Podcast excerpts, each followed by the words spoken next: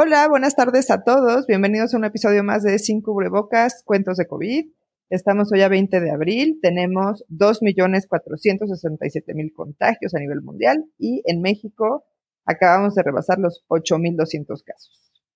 Eh, el día de hoy tengo una invitada que es especialista en salud pública y medicina preventiva eh, que de hecho yo invité pensando que era epidemióloga porque claramente los doctores no entendemos bien cómo funcionan estas cosas. Entonces, ella está el día de hoy aquí para explicarnos todo eso. ¿Cómo estás, Rosy? Hola, doctora Nina, muy bien. Y tú, muchas gracias por invitarme. Estoy emocionada de contarles eh, por acá, de, de este lado, cómo se está viviendo esta pandemia. Súper, está, está padrísimo. Cuéntanos primero entonces, ¿cuál es realmente tu formación? Bueno, pues yo te cuento, soy especialista en salud pública y medicina preventiva por el Instituto Nacional de Salud Pública.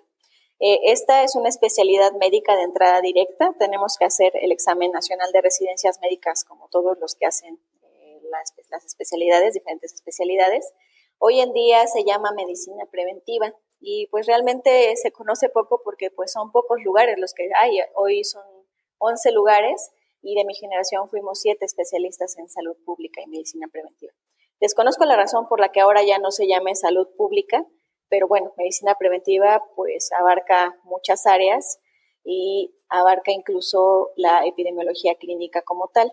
Eh, no somos epidemiólogos 100%, la especialidad de epidemiología es una especialidad también de entrada directa que la, la lleva a cabo la Dirección General de Epidemiología y el Instituto Mexicano de Seguro Social y son igual tres años, pero ellos en esos tres años ven todo el tema de epidemia, hospitalario, este, general, etc. Y nosotros en la, eh, en la especialidad, pues sí vemos, los tres años vemos epidemiología, pero aparte de eso vemos otros temas como políticas públicas, promoción de la salud, el sistema de salud mexicano, o sea, nuestro campo es un poquito más amplio en términos de la salud pública como tal. Y pues podemos imaginar eh, esto, como en los hospitales, el área de medicina preventiva, pues tiene todas estas áreas. Tiene la parte de epidemiología, la parte de vacunas, la parte de promoción de la salud y la parte de, políticas públicas en salud. Entonces, esa es mi, mi especialidad. Dices que son tres años igual que oftalmo o igual que anestesia, porque platicábamos también el otro día cómo eh, dentro de la medicina se da mucho el... Bueno, lo, expresé de otra manera, que no estoy segura que quiero usar esa expresión ahorita, pero, este, eh, pero sí que, que, digamos, se manejan como si una especialidad fuera superior a la otra, que es algo bastante molesto, ¿no? Sí, sí, es algo muy común a lo que nos hemos enfrentado. Este, incluso, eh, pues nos ha pasado que no nos consideran, ¿no? Como especialistas médicos, ¿no? Como, bueno, tú eres hasta como médico general de una manera despectiva cuando pues, a lo mejor ni, lo debería de ser, ¿no? Porque no somos ginecos, porque no somos anestesios, porque no somos, exacto, una especialidad clínica. Pero, este, pero sí, son tres años, son tres años eh, de, de, igual, lo que sí es que no hacemos guardias, ¿no? O sea, no hacemos guardias porque pues no, no podemos hacer eh, actividades de, esa manera, pero los créditos y, las materias y las competencias también son en ese nivel de exigencia de, una especialidad clínica, porque pues de, ahí es que nos graduamos como tal. Entonces sí ha sido complicado el, la materia de el trabajo como médico en esta parte administrativa.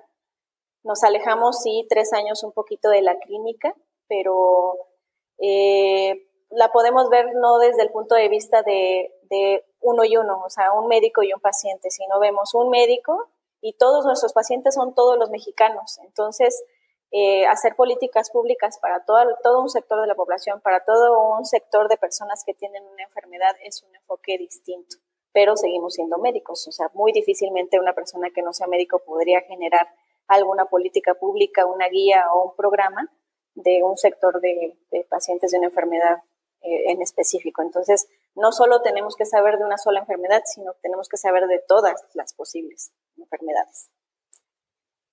Sí, claro, y es una, y es además, o sea, lo que tienen que generar con eso es algo muy complejo porque tienen que considerar pues obviamente el área geográfica en la que están, la demografía, eh, quizá algunas otras barreras de índole, yo creo que hasta político, en fin, ¿no? O sea, se, han de tener que tener todas estas consideraciones. En realidad es una actividad bien compleja. Yo creo que hay un montón de doctores que creen que esto es por la vía de las maestrías y que son eh, gente que efectivamente, como dices, no están para nada en contacto con la clínica y, no en contacto de que sea su cotidianidad, sino que tengan una formación en ese sentido, una formación clínica que evidentemente es fundamental. Entonces, menos mal que sí hay gente que quiere hacer esto. Claro, sí, sí, sí. Sí, en mi caso particular, pues yo desde, desde la licenciatura eh, tuve ese acercamiento eh, a la atención primaria de salud desde, desde la licenciatura. Yo, eh, la, la, materia esta de salud pública que a todos nos parece, ay, la materia de relleno, la materia barco, ay, sí, salud pública, ¿eso qué? ¿no? Y, pero a mí me pareció muy interesante y yo considero, y hablando con otras personas de mi generación también, que nuestra formación como en la licenciatura de medicina general, bueno, en la medicina general, sí tuvimos una, un énfasis muy grande en lo que es salud pública, en atender a la población, en resolver eh, en medicina preventiva, o sea, hacer mejor prevenir, ¿no? Mejor prevenir, el mejor prevenir, eso, eso nos fue muy claro. Entonces yo desde la, desde la licenciatura ya tenía muy claro este, esta visión de salud pública y por lo tanto pues yo eh, seleccioné o me hice el examen nacional para, para salud pública. Y salud pública y epidemia fueron mis dos, mis dos áreas eh, de, de preferencia para, para quedarme a hacer una especialidad. Y y pues hasta ahora el campo de, trabajo que tenemos pues sí, sí es muy amplio, sí siento que en 11 especialistas a nivel nacional en salud pública no son suficientes para todo lo que hay que, resolver. Y sí, sí, en efecto hay maestrías, las maestrías eh, a salud pública pues pueden entrar no solo médicos, sino algún otro personal del área de la salud, no pueden hacerlo nutriólogos, pueden hacerlo enfermería, puede hacerlo cualquier otro eh, eh, carrera afina a la salud. Y también ellos como maestros también tienen las competencias necesarias para, para trabajar en este sentido, pero yo creo que sí, él como médico te da un, un plus ahí de, conocer, eh, como ya tuviste la atención con el paciente, ya sabes esta, esta dinámica, pues tienes, que ser también un poquito empática con las políticas que vas a generar, en el sentido de que los que van a aplicarla, pues son las personas que están en la parte operativa, los médicos que están frente al paciente. Entonces, pues sí, es una muy, muy amplia especialidad y una muy amplia área de la medicina, la salud pública. Oye, ¿y a las maestrías pueden entrar eh, dijiste a fin de la salud, pero tipo eh, economistas y, no sé, politólogos, se me, se me ocurre, ¿pueden entrar o no? Pues fíjate que sí, sí, sí, porque un administrador puede hacer salud pública y a lo mejor tener una, una campo de acción en administración de los sistemas de salud, por ejemplo. Sí, sí es posible, es posible que entren, pero digamos que su área también ya va muy destinada a ciertos aspectos. Los, por ejemplo, los abogados sí pueden hacer salud pública, pero obviamente van a ver todo esto de normas oficiales y etcétera. O sea, sí como que sí te delimita tu, tronco común a la, especialidad en salud pública o a la materia en salud pública a la que te dediques. Pero como médico o como área de la salud, y es más amplio, o sea, te abre más el, campo en términos de salud pública. Sí, claro, que ahorita estoy también reflexionando lo incongruente que es que de alguna manera se le haga menos a, a los especialistas en estas áreas, porque la discusión de toda la vida es porque hay administradores eh, eh, dirigiendo hospitales, ¿no? O sea, yo esa queja, Tamacó, de llevarla escuchando, pues yo creo que desde medicina general, ¿no? Todo mundo chillando de eso, pero bueno, a la hora de la hora ni hay tantas plazas y la gente que, que decide tomarlas es buleada, o sea, es totalmente ridículo, ¿no? Sí, sí, claro. Pues es que, mira, también, eh, también creo que desde la carrera, pues te vas formando, no sé si a ti te pasó, pero ahorita que, estoy en este trabajo y veo esta parte de, educación, siento que muchas escuelas están formando especialistas clínicos. O sea, yo entro a la licenciatura de medicina y pues mi, idea es eh, ser eh, cirujano plástico, ¿no? Entonces, o, neurólogo, neurólogo pediatra y súper, súper especialista. Entonces, pues sí, ellos se van a esa área, a esa parte de, la clínica y pues sí, ocurre lo contrario a lo que mencionas, a lo mejor eh, un clínico, netamente clínico, administrando toda un área hospitalaria o todo un hospital o toda una institución o toda una dirección, una persona que es muy clínica. Entonces, esta persona que se formó en el área 100% clínica y que tiene poca eh, formación en salud pública, pues le va a costar trabajo, al igual que una persona que únicamente hace, tiene esta formación de administración y salud pública y que no tiene un campo clínico.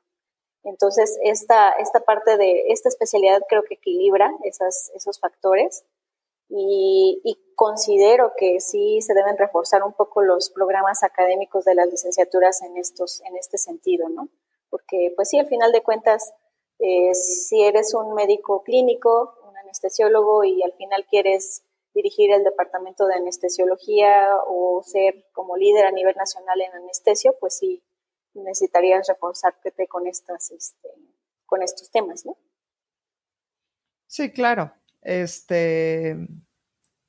Sí, esto que, esto que dices de que en las, en las escuelas de medicina, sí, yo también creo que eh, totalmente están eh, volcados los programas hacia una medicina clínica eh, y sí se desprecia un poco todas las demás disciplinas. O sea, la investigación quizá tiene cierto prestigio, pero también está ahí un poquito así como que ¿Ah? ¿no? Y lo que es eh, pedagogía y, bueno, estas áreas de epidemiología, salud pública, eh, incluso áreas de antropología médica y que son cosas que, que sí, efectivamente, como que nos medio educan a, a, a, esto que mencionabas, ¿no? Que es la materia de relleno y esas cosas, pero esa es la misma actitud que tiene la misma escuela, siento yo. Sí, sí, sí, es su perfil de egreso o su perfil profesional o el perfil eh, perfil de egreso de la persona que está este, en, la escuela. Sí, ya vienen muy claro y sí se tienen que hacer algunas revisiones en, ese sentido, eh, porque no solamente es emitir o, graduar médicos, así a granel, ¿no? médicos, médicos, médicos, sino los médicos también tienen que ser graduados con base en las necesidades de la población o del país. Entonces, eso también está fallando un poquito, ¿no? ¿Qué necesidades tenemos en el país? Ah, pues de médicos tal, de médicos tal y de médicos tal. Entonces, todas las escuelas de medicina tienen que tener este conocimiento. Bueno, el país necesita este, eh, estos médicos, estos son los que vamos a, formar y vamos a egresar. Porque si no, de otra manera, pues cada, cada quien lleva agua a su molino, ¿no? Que tampoco no tiene nada de malo, ¿no? Finalmente, pues puedes tener tu consulta y puedes tener tus este, pacientes y, de ese modo también contribuir a la salud pública pero también generaría un poquito más que entre muchos médicos de una especialidad pues pudieran hacer un consenso y generar a lo mejor alguna herramienta mejor para tratar una enfermedad en específico, por ejemplo. Sí, no, por supuesto. Y, entonces, bueno, ya nos dijiste que eh, efectivamente, o sea, tu formación no te dirigió ahí, o sea, esto es algo que tú como que viste, que, que que lo, que más estaba haciendo era prevención. O sea, ¿cómo te empezaste tú personalmente a enfocar a pesar de lo que ya estamos diciendo, de que todo el sistema te aleja de que tomes esa decisión? ¿Cómo, es, que, cómo es que te interesó? Pues sí, esta parte de en la, en la escuela de medicina de, es mejor prevenir las enfermedades.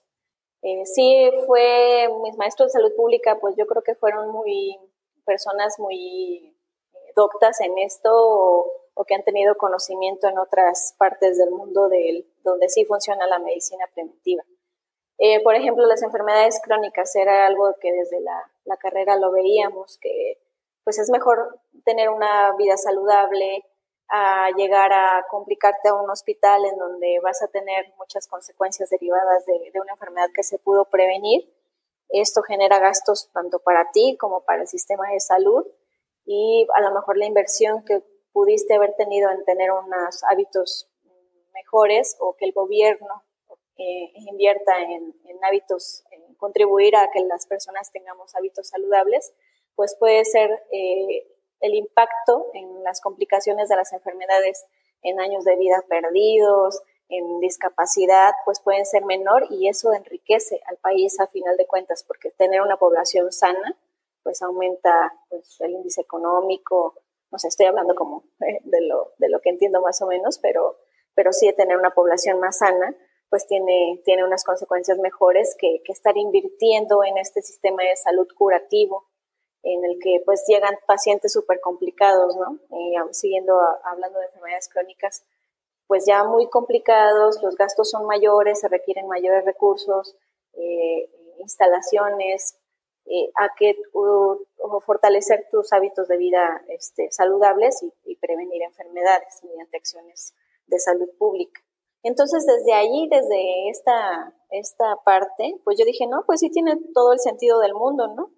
Este, mejor prevenimos y también viéndolo, o sea, yo, lo que yo pensé fue chispas, pues yo tengo, en la carrera tenía IMSS, ¿no? Y tú, tú, o sea, hay que ser honestos, honestamente, pues los servicios médicos tampoco son como con muchos recursos y, y es difícil, ¿no? Es difícil la atención en, los, en las instituciones públicas por los pocos recursos con los que contamos.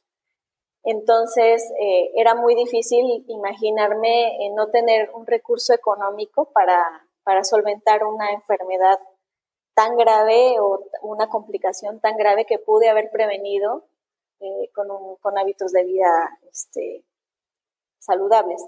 Entonces, eso me llevó a, pensar, bueno, ¿qué, ¿qué, rama de la medicina estudia esto? Pues salud pública.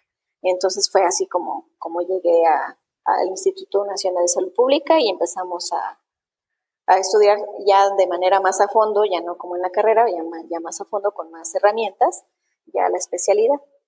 Entonces eso fue lo que pasó, más bien como hacer esa, esa como introspección en, en, la vida particular de uno, donde si a mí me pasa esto, pues seguramente a millones de mexicanos también nos pasa esto, ¿no? Pero es muy complicado tener hábitos saludables y porque no te pasa en ese momento, ¿no? O sea, no te pasa el que te enfermes porque estás comiendo grasa y te la vives así con excesos, no te pasa en ese momento, te pasa hasta después y pues ya después dices, no, ya, ya para qué, ¿no? Ya me estoy complicada, ya no. Es, es muy complicado, es muy difícil la educación en salud pública, en la población, si a nosotros mismos como médicos a veces tampoco le hacemos mucho caso, pues, pues menos en, la población a veces no, no genera el impacto que debería. Y así, así fue como llegué a salud pública. Sí, finalmente tratando de hacer un impacto pues en la sociedad, pero además esto que dices, ¿no? Mucho también a nivel personal el, empatizar con, toda esta población de la que estás hablando. Sí, sí, así es.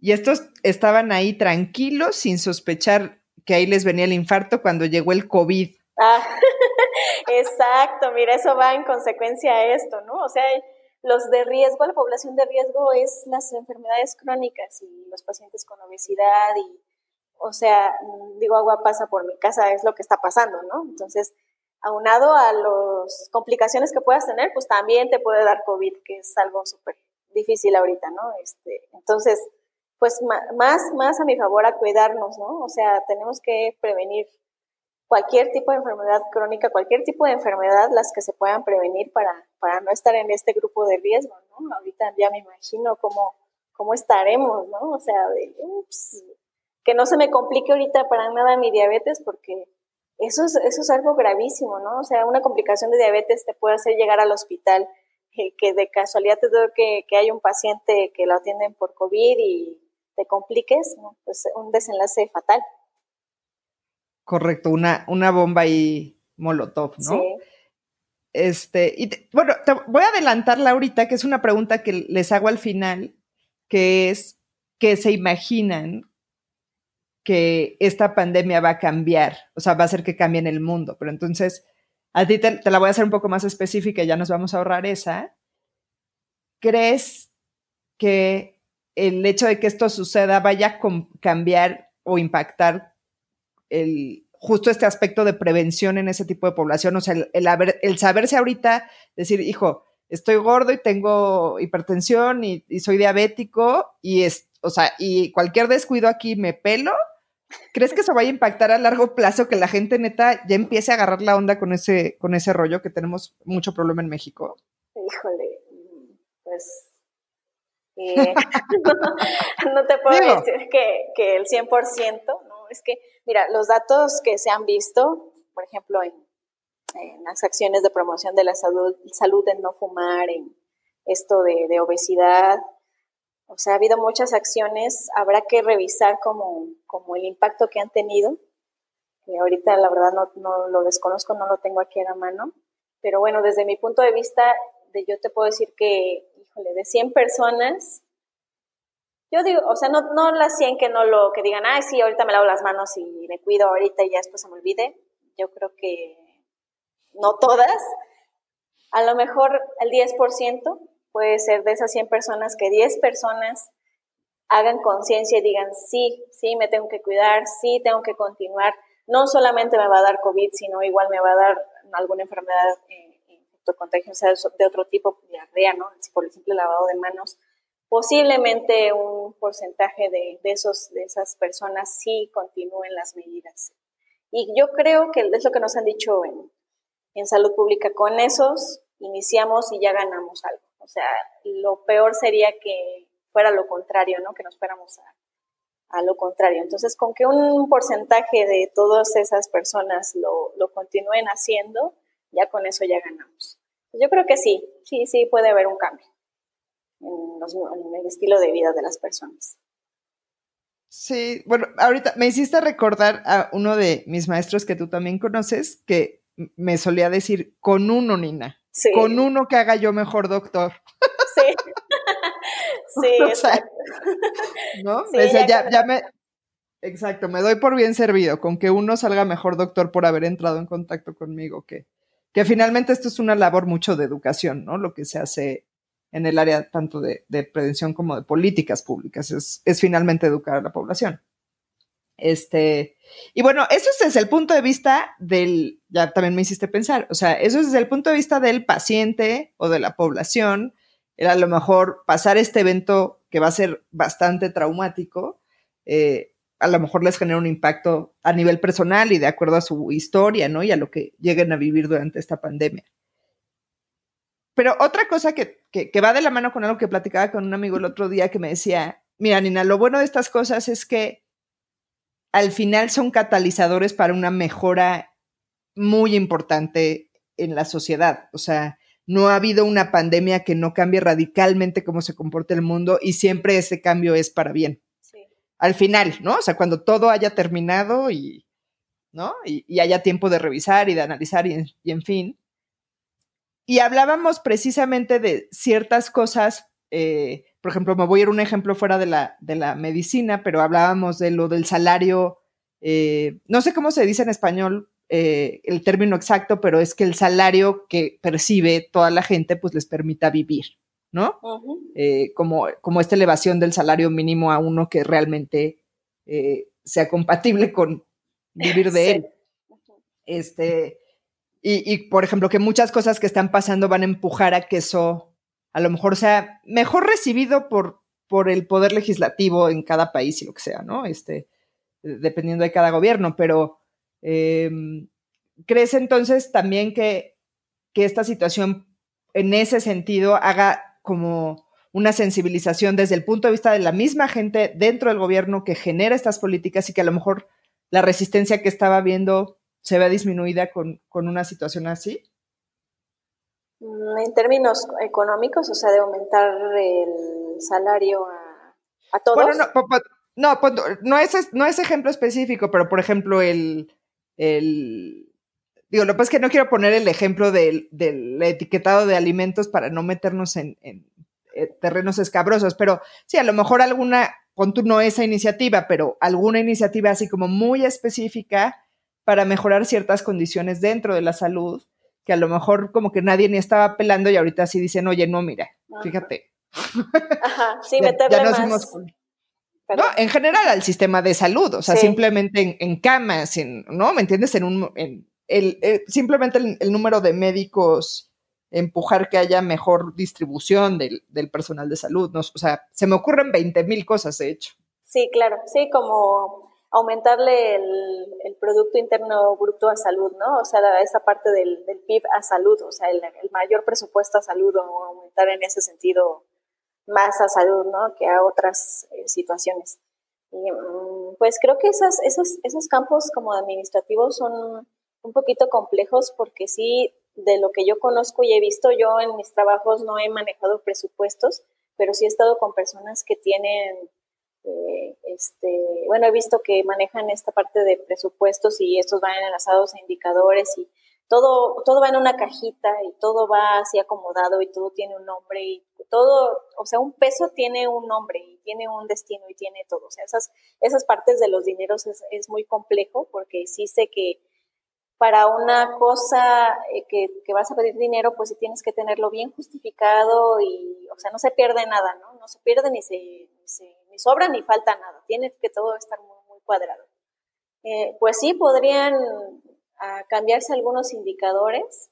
Digo, sí se ha hablado durante mucho tiempo y lo sabemos y yo creo que todo el mundo, el gobierno lo sabe, que hay carencias en el sector salud y desconozco el por qué no ha habido cambios en esta parte del presupuesto, que también va ligado, es que es muy complejo porque va ligado también a lo que uno aporta, o sea, yo tengo ISTE y yo le aporto una parte de mi salario al ISTE y así, ¿no? O sea, está esa, el dinero, la distribución del dinero en salud es, es muy, muy complejo. pues yo no sé si se pueda, puedan cambiar y puedan ajustar algún acción presidencial y asignar un área, una parte de dinero más grande a salud, no sé, pero sí creo que sí podemos reforzar los indicadores que ya tenemos y hacer visible lo que, más visible lo que ya era visible, ¿no? Las carencias y todo esto, sí, sí creo que podemos hacerlo más, eh, más notorio para hacer una llamada de atención y decir, oigan, aquí se necesita dinero, hay que meterle dinero a salud porque sí tiene una justificación, ¿no? Sí tiene un sentido, no, no lo van a, a, desperdiciar, ¿no? Sino sí, sí tiene un fin y la salud, pues se ha mencionado en esta, esta pandemia que la salud es lo más importante, tanto así que se han generado acciones eh, con impactos posibles en la economía, porque la salud es lo más importante, es un derecho humano y es lo más importante. Sí podemos hacer más visible lo que ya es visible y las carencias, pero pues de ahí a que se genere una, una acción en ese sentido de, mayor presupuesto, pues no, no lo sé, pero sí nos toca a nosotros hacerlo, o sea, no quitar el dedo del renglón y hacerlo, hacerlo visible. Sí, o sea, digo, yo, yo como lo veo es que si no lo logramos con esto, no lo logramos con nada, ¿no? O sea, pero bueno. sí, este, ya de plano, ¿no? O sea, a mí me parecería lo mínimo indispensable que cambie, te digo, a lo mejor lo que mencionaba del salario, pues a lo mejor es, es un poco más adelante o es un poco, pero sin el, sin el aumento del presupuesto en salud, digo, de manera general, ni siquiera estoy hablando en México, esto es una situación en el mundo, o sea, si eso no pasa, pues, pues ni para, o sea, significa que no aprendimos nada, es lo que significaría y me parecería muy triste. Pero bueno, no me quiero poner triste. Cambiamos no, no te pongas triste.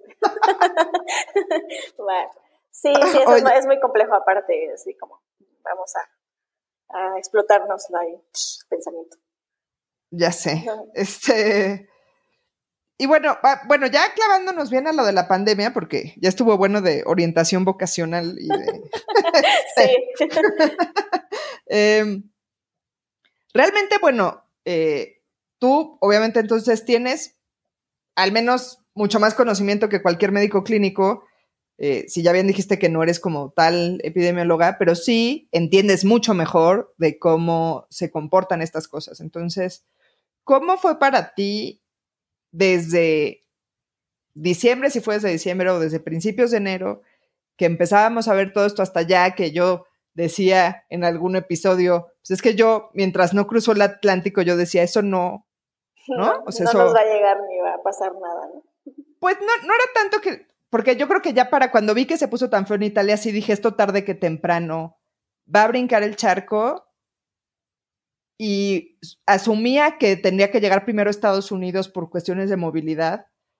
Y dije, y si Estados Unidos no lo contiene con facilidad, ya valió. Es, me acuerdo de haber pensado eso. Entonces, eh, pero bueno, yo he sido tachada de bastante paranoica en esta situación. Ajá, no. Pero bueno, eso, eso, o sea, pero entonces tú sí, como que, ¿cómo viviste esa parte? O sea, ¿empezó en China y qué? Pues empezó en China y es un virus, y bueno, ya desde que te dicen la palabra virus, pues tú ya conoces, ¿no? Eh, virus y nuevo, virus y nuevo. Entonces, no conoces cómo se comporta ese virus, no sabes, ¿no?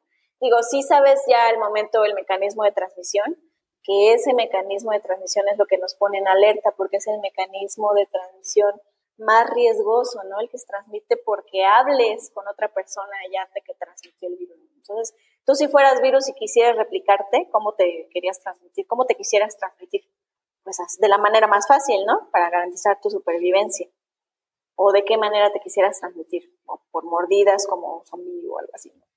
Pues no, es así como por saliva, ¿no? Así hablando con la gente ya me transmití, ya me reproduje. Entonces, eso es lo que nos pone en la alerta, los virus respiratorios o, los, o cualquier tipo de virus que se transmita de esa manera.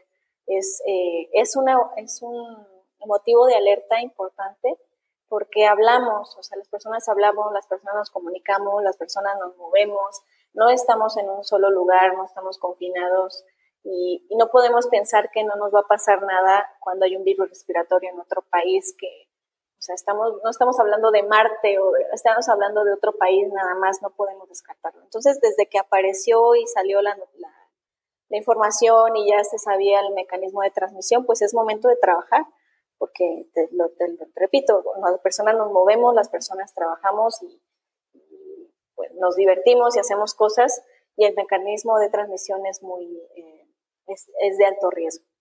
Entonces, pues desde ahí empiezas a trabajar en, mecanismos de prevención, porque sí sería algo eh, pues no adecuado y aparte creo que sería algo de lo que no me enseñaron, o sea, algo que no estaría en el libro, el hacer prevención, ¿no? Y más yo, ¿no? Que yo sé que tengo que hacer prevención cuando algo, es algo que nos cuesta mucho trabajo, mucho trabajo entender que no, no, no queremos hacer nada porque no hay nada. Es igual con las enfermedades crónicas que mencionaba hace rato, ¿no? No tengo nada, entonces no hago nada porque no me siento mal, ¿no? Entonces, como no está aquí, pues no hago nada, eso es un error.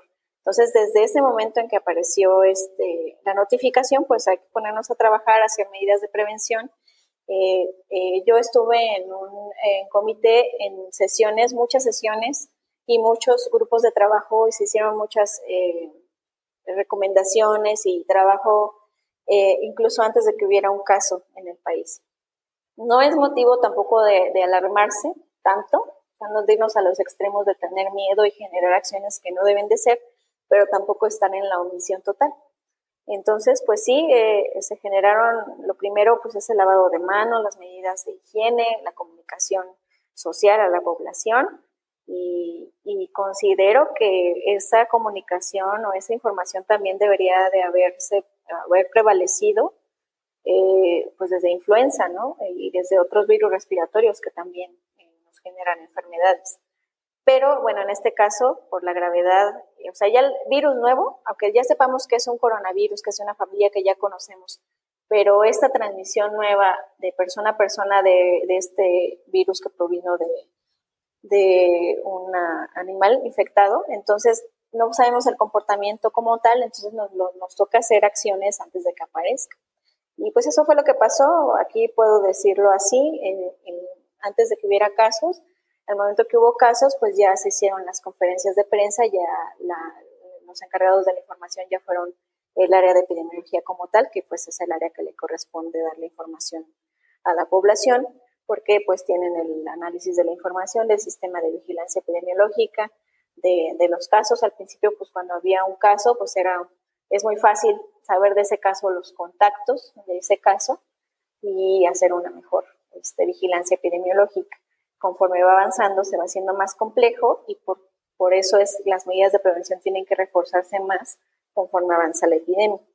Entonces, para mí fue esto como de libro, la verdad. Yo considero que las medidas estuvieron antes implementadas eh, de forma adecuada solo que pues nos toca a todos participar para que esas medidas se lleven a cabo de mejor manera. O sea, y nunca tuviste, o sea, tú, tú, Rosy, nunca tuviste como, aunque fuera a modo de sueño guajiro, la esperanza de que, de que, espérame porque no sé si mi micro está, pero sí, ¿no? Sí, sí, te escucho bien. Ah, ok. Este, mm, o sea, aunque fuera, te digo, a modo de sueño guajiro, la esperanza de que, que lo contengan en China o desde que supieron lo de respiratorio fue así como de no, hombre, esto ya valió. Sí, no, no, no, yo no, la verdad no, en lo personal dije no, o sea, va a llegar porque va a llegar porque nos movemos y porque seguimos trabajando y porque seguimos viajando. No, es que es muy difícil, o sea, tendríamos que tener una, una excelente, excelentes medidas de higiene, limpiar todo.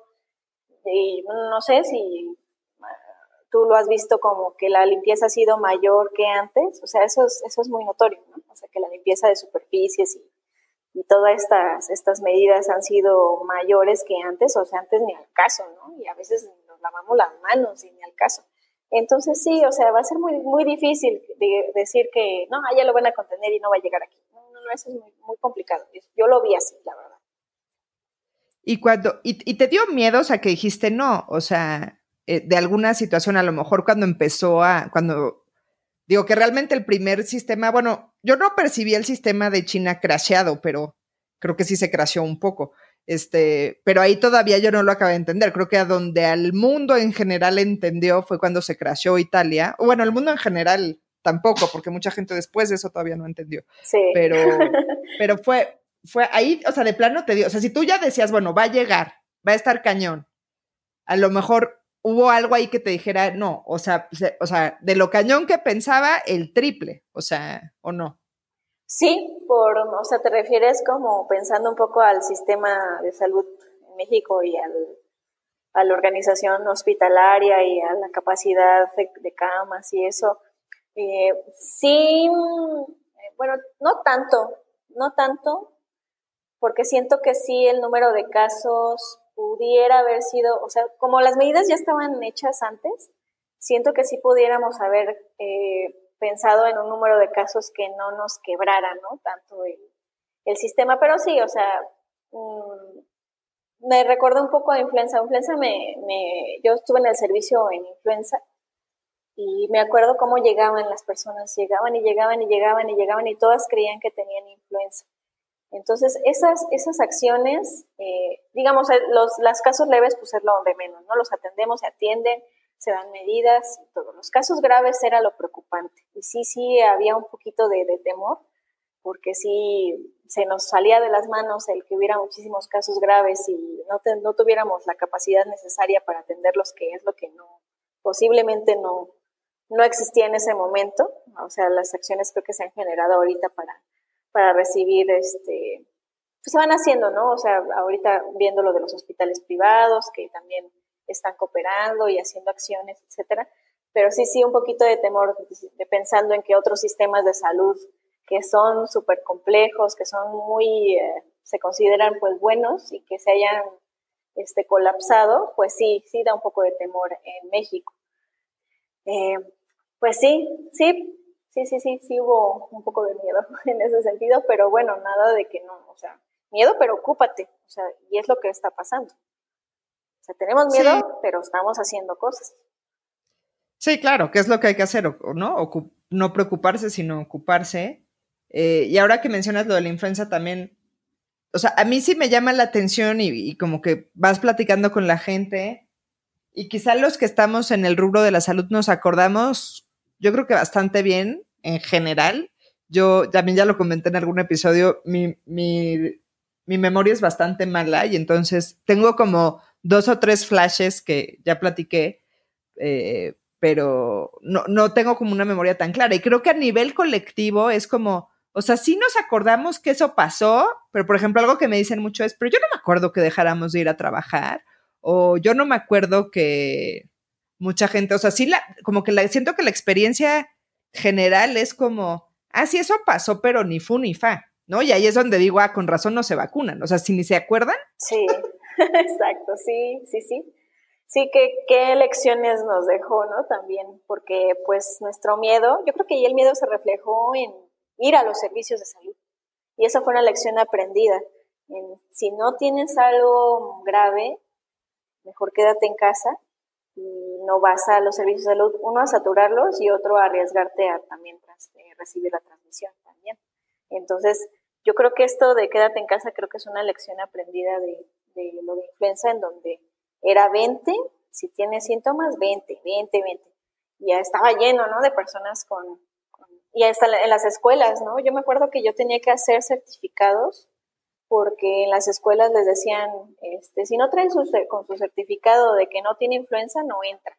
Y pues sí, en efecto, las escuelas no se cerraron, pero sí estaban saturados los servicios, ¿no? Haciendo certificados de que no tienes influenza para que puedas ir a la escuela. Y pues sí, este, creo que eso pues, tampoco fue como muy buena idea, ni algo bueno, porque también te acabas recursos, te acabas insumos. Sí, y se, expone gente, se, satura, como dices. O sea, si, hay un montón de cosas que, bueno, afortunadamente ahí están. Creo que eso sí nos pone en mucha ventaja como país el haber tenido esa experiencia previa, ¿no? Sí, sí, sí. O sea, tanto la sociedad como el del gobierno, como del sistema de salud, o sea, como todos, cada quien en su área, creo que a todos nos, algo nos tiene que poder ayudar. Los que sí se acuerdan al menos. Este. claro. Oye, ya por último, porque ya nos estamos acercando al, final del episodio, eh, bueno, yo creo que de alguna manera ya lo, lo hemos mencionado, pero realmente en tu área es difícil que se tenga el foco de atención. Eh, y ahorita me imagino que todo mundo ahí sí está corriendo a, a, que les expliques, ya que si la gráfica, ya que si los casos, ya que, ¿no? Y cómo lo ves y tu opinión, y en fin, cómo, cómo se siente eso de pronto de ser la doctora que a lo mejor hace una cosa rara que ni acababan de entender. este, ¿no? Sí. Ser la, persona que quizá les puede orientar eh, mucho más y de manera panorámica, porque no, pues a mí me hablan y le digo lávate las manos, quédate en tu casa, pero digo, tú además de esto a lo mejor les puedes dar un panorama mucho más amplio. ¿Cómo, cómo se siente eso en tu círculo personal y social? Mm, pues sí, sí, es, es, es chistoso y sí es así como los memes, ¿no? De es mi momento. sí, se siente raro, eh, pero pues no, o sea, con todo el gusto del mundo eh, en lo que podamos explicar, porque también habrá, por habrá cosas que no podamos explicar. Eh, pues nos formaron este, para, para contestar preguntas, para, para analizar, para, pues sí, o sea, se siente bien y como lo decíamos en la mañana, con una persona que a lo mejor agarre la onda de esto y cambiarle un poco el, la visión, el focus de, de un problema. Con una persona que, que, que, agarre la onda, pues ya se hizo una acción de salud pública o se hizo una acción importante. Entonces, pues es, es, es padre hacerlo en ese sentido, pero sería más padre poderlo cambiar en todo, en todo el mundo, en todos, que pudiéramos nosotros todos tener esa, esa visión eh, así, ¿no? pero este sí, eh, a mí me gusta que me, que me consulten, que me pregunten. Eh, hay algunas como pláticas tendenciosas, ¿no? Yo, nosotros de política pues no, sabemos nada de eso. Yo te puedo hablar del sistema y, cómo funciona el sistema, que sí tiene también a lo mejor algunas áreas de oportunidad, que ahora les decimos así. pero este, pero es padre, es padre y nosotros estamos listos para contestar y para, o sea, es como nuestra formación es cambia, cambia, cambia la visión. Agarra una persona y cámbiale la visión.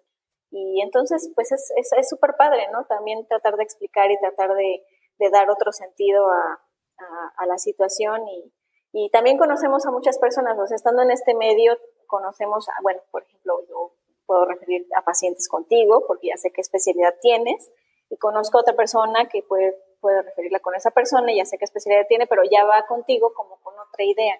Y eso también hace una, una bolita de nieve de buenas prácticas. Y pues es padre, la verdad es padre. Entonces, pues sí, ese meme de es nuestro momento y ahora salimos así, pues es, es bonito, pero creo que, como dices, esto tiene que tener consecuencias a lo mejor para que otros médicos también se interesen en, en hacer esta especialidad, en estudiar esto y, y entre, entre varias personas pues poder generar alguna, algún cambio importante o contribuir a que haya un cambio o, contribuir con mejores ideas o cambiarle también un poquito de chip a salud a la salud clínica en México, ¿no? Que no deja de ser súper importante, por, por supuesto es muy valiosa, pero pues sí, o sea, con nosotros acérquense con, Con nosotros eh, no somos los líderes, no somos el grupo experto, cada quien es experto en su tema, más bien hay que hacer equipo y, seguir haciendo equipo no solo en contingencia, sino hay que seguirlo haciendo equipo de manera permanente.